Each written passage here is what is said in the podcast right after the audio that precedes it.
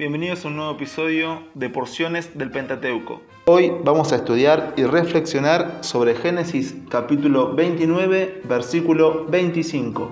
El episodio de hoy se llama ¿Por qué me has engañado?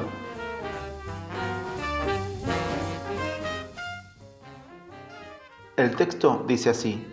A la mañana siguiente, Jacob se dio cuenta de que había estado con Lea y le reclamó a Labán, ¿qué me has hecho? ¿Acaso no trabajé contigo para casarme con Raquel? ¿Por qué me has engañado? Finalmente, el gran engañador ha sido engañado, y nada más ni nada menos que por su suegro. El gran patriarca ha bebido un poco de su propia medicina. Jacob traía esta cualidad en su naturaleza. Era parte de su identidad. Su mismo nombre da cuenta de esta característica.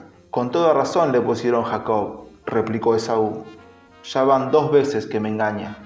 Primero me quita mis derechos de primogénito y ahora se lleva mi bendición. No te queda ninguna bendición para mí.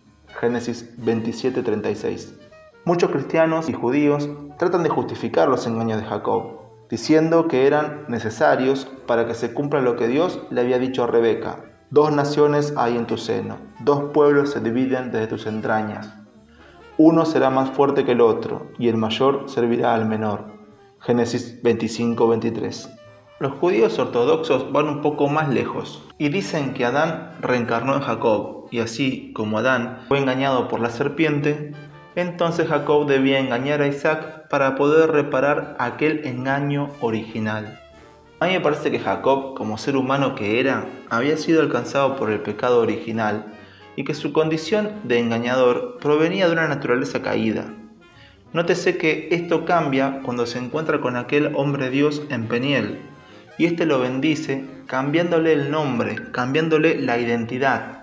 Después de este misterioso encuentro, no hay más engaños, hay un nuevo hombre, una nueva persona, que se llama Israel. El hecho de que Dios cumpla sus planes a pesar de nuestros pecados, a pesar de nuestra maldad y corrupción, o incluso por medio de ellos, no significa que estén justificados.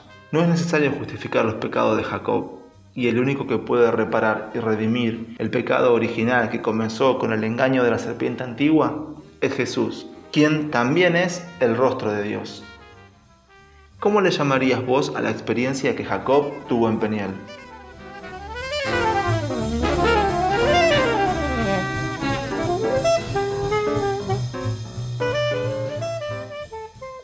Muchas gracias por estar ahí. Los espero en el próximo episodio de Porciones del Pentateuco.